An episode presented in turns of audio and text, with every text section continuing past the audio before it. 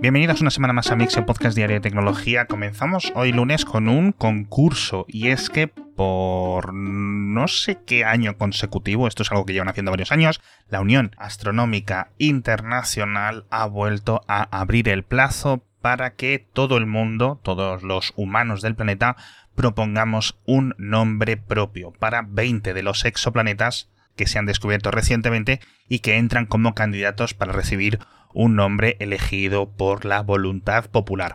Hay algunas reglas, hay algunas normas que tienen bastante sentido, pero bueno, os dejo el formulario en las notas del episodio, donde están todas las normas. Os dejo los planetas que entran dentro de este concurso y la fecha que tenemos es hasta el 11 de noviembre. Y en principio los resultados van a ser publicados en marzo del año que viene. Esto ya digo, se ha repetido algunas veces en el pasado. De hecho, hay un exoplaneta que se llama Quijote, otro que se llama Dulcinea, otro que se llama como el río Sar en Galicia, otro que se llama Viriato otro que se llama Pollera por el vestido panameño, otro que se llama Jolotel, otro que se llama Metzli por la diosa azteca, creo, etcétera. La verdad es que ya hay varios exoplanetas con nombres de Latinoamérica y de España, pero en general de todo el mundo. No todos los exoplanetas reciben un nombre propio, son más de 5.000 los que se han descubierto, creo que el año pasado se descubrieron 200 y pico, pero oye, ese tipo de concursos siempre son fascinantes hasta que en un momento del futuro dejen de serlo, ¿no? Cuando nos aburramos de descubrir exoplanetas. Nos bajamos a la superficie porque tenemos que hablar de unos patinetes eléctricos que se pueden poner y se pueden quitar rápidamente en nuestros zapatos. Se llaman AirTrick y han iniciado una campaña en Indiegogo, cuestan menos de 400 euros y permiten recorrer unos 15 kilómetros. Es muy fácil ponerlos, como los patines de los 80, de los 90. Los puedes usar con, entiendo yo que casi cualquier tipo de calzado.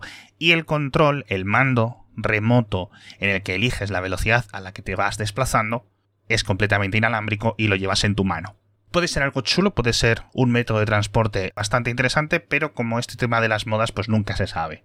Al final te los puedes quitar y meterlos en una mochila sin problemas, pero también yo les veo un poco de peligro, ¿no? Por cierto, hablando de transporte eléctrico, hace unos días se anunció que el gobierno de Estados Unidos va a hacer unos nuevos subsidios, un nuevo plan de ayudas para la venta de coches eléctricos y es un plan bastante polémico, no tanto por las cantidades de las ayudas, etcétera, que está más o menos en la línea de lo que otros países están ofreciendo, etcétera, pero sí por las limitaciones del origen de las baterías. Y es que la Unión Europea y Corea del Sur ya han dicho que consideran ilegal una de las condiciones básicas, es que las baterías estén fabricadas en Estados Unidos, las de los coches, para tener acceso al menos parcialmente a las ayudas, algo que según ellos, pues obviamente no está permitido. Es una barrera comercial dentro de lo que se consideran bajo la Organización Mundial del Comercio. Obviamente Corea del Sur, Japón, la Unión Europea, Reino Unido, etcétera, ya digo, tienen este tipo de ayudas y no están restringidas a fabricantes locales. Todo el mundo se puede aprovechar de ellas. Corea se las da a los Tesla, la Unión Europea se los da a los Tesla, fabricados en Estados Unidos, fabricados en China, fabricados donde sean, y esto es claramente algo que yo sin ser experto lo veo un problema. Así que seguramente haya un conflicto internacional, al menos comercial, en este sentido, como los que han ocurrido en el pasado por Airbus, por Boeing y por las ayudas que reciben estos grandes fabricantes de aviones y ahora vemos la jugada repetida con las baterías de los coches eléctricos. Así que va a ser un tema complicado.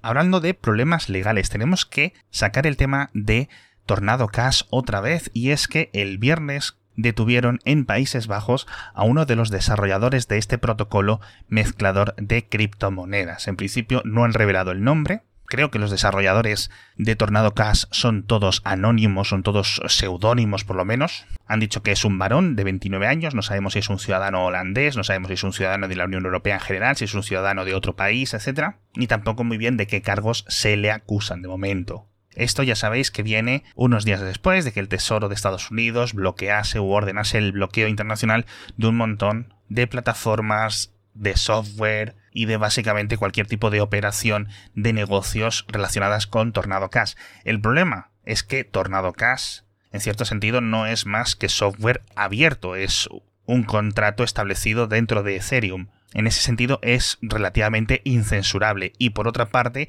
entramos en un terreno muy delicado. Este al final debería ser un desarrollador que simplemente se ha dedicado a escribir esta parte de código. Aunque en alguna información que está saliendo en la prensa de Países Bajos, dicen que él mismo también había participado dentro de algunos de estos movimientos financieros que sabía que eran ilegales y ganaba dinero. Entonces, no sabemos realmente quién es, no sabemos si simplemente es alguien que ha actuado de testaferro, por ejemplo, con algún grupo de hackers que estén moviendo dinero de forma ilegal, o si simplemente es un currito desarrollador detrás de esta herramienta. Hay muchas cosas que no sabemos y puede ser algo excesivamente preocupante o algo simplemente dentro de una operación contra el lavado de dinero. Así que vamos a tener que seguirlo desde cerca. Hablando de privacidad, por cierto, tenemos que pasar a hablar ahora de Facebook porque hace ya más de tres años que dijeron que iban a cifrar todos los mensajes directos de punta a punta, tanto en Facebook Messenger como en Instagram, etc.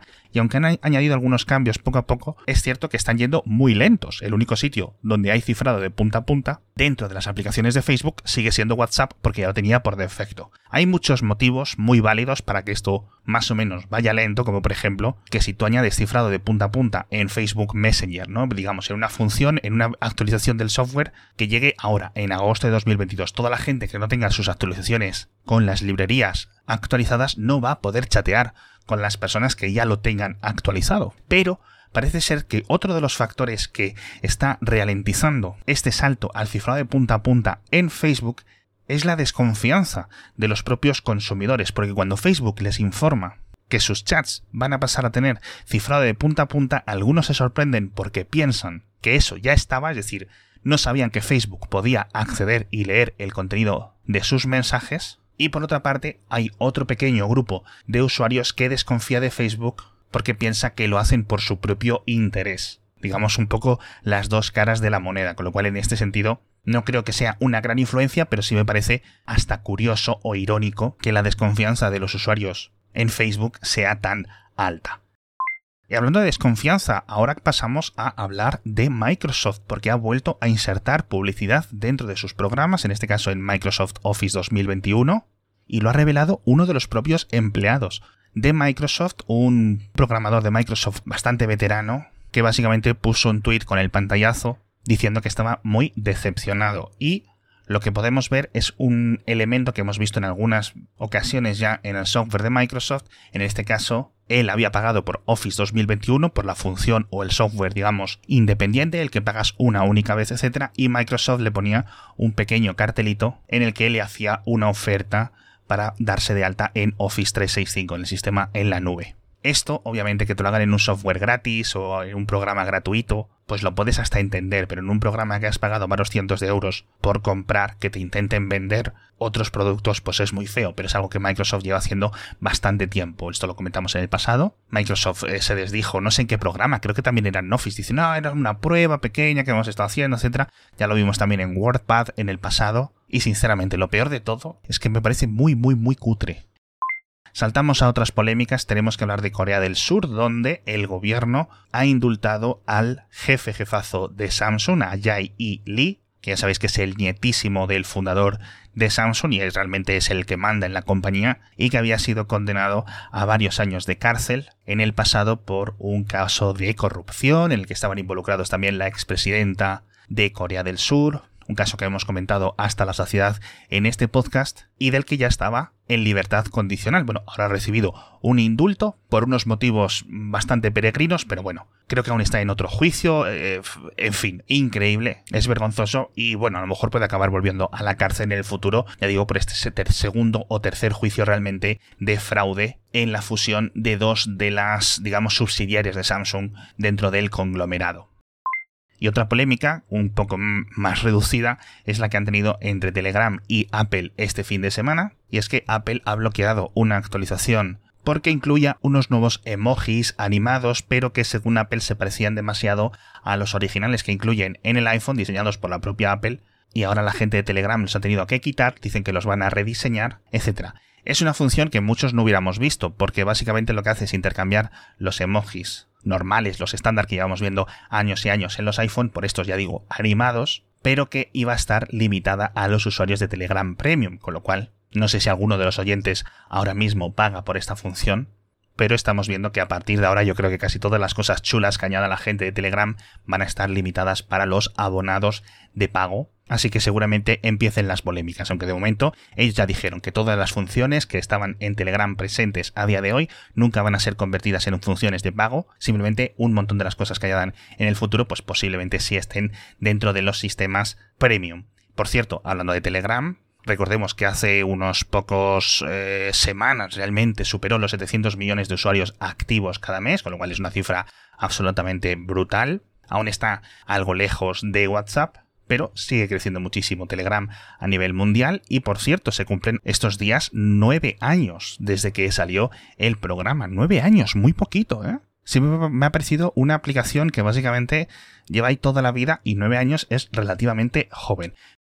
En fin, hablamos de muchas más cosas en el boletín, ya sabéis que todo lo tenéis en las notas del episodio, todo lo publicamos en la web de Mixio, en Twitter, en LinkedIn, etc. Hablamos de Fórmula E, que ya han completado los 100 campeonatos, creo que es la octava temporada y la novena temporada empezará dentro de unos meses con nuevos coches eléctricos, unos nuevos, una nueva generación, como le llaman en Fórmula E, de coches mucho más rápidos, con unas baterías más reducidas porque van a ser mucho más eficientes en la recuperación de energía durante los frenados, con lo cual están siendo muy inteligentes los ingenieros de Fórmula E. Y entre estas mejoras de ingeniería, la reducción de peso, etcétera, dicen que van a ser casi tan rápidos como los coches de Fórmula 1. Así que los vamos a ver estrenarse en Ciudad de México, por cierto, que va a ser el primer campeonato de la novena temporada en unos meses, ya digo. Y por último, si tenéis unos segundos, entrad a ver un vídeo del jugador de béisbol Rodolfo Castro de la MLB, que se le olvidó el iPhone dentro del bolsillo del pantalón y mientras estaba en pleno partido se lanzó a tocar una base y se vio cómo se le caía el bolsillo. Yo creo que es el primer jugador profesional en casi cualquier deporte del mundo que va con el iPhone y en mitad del partido se le cae. Ya digo, es una curiosidad, me ha hecho gracia, porque además él ni se enteró que se le había caído, se lo tuvo que decir el árbitro. En fin, con esta curiosidad graciosa nos vamos, nos despedimos por hoy. Muchísimas gracias a todos por estar conmigo un día más. Comenzamos esta nueva semana y nos vemos mañana con más noticias de tecnología.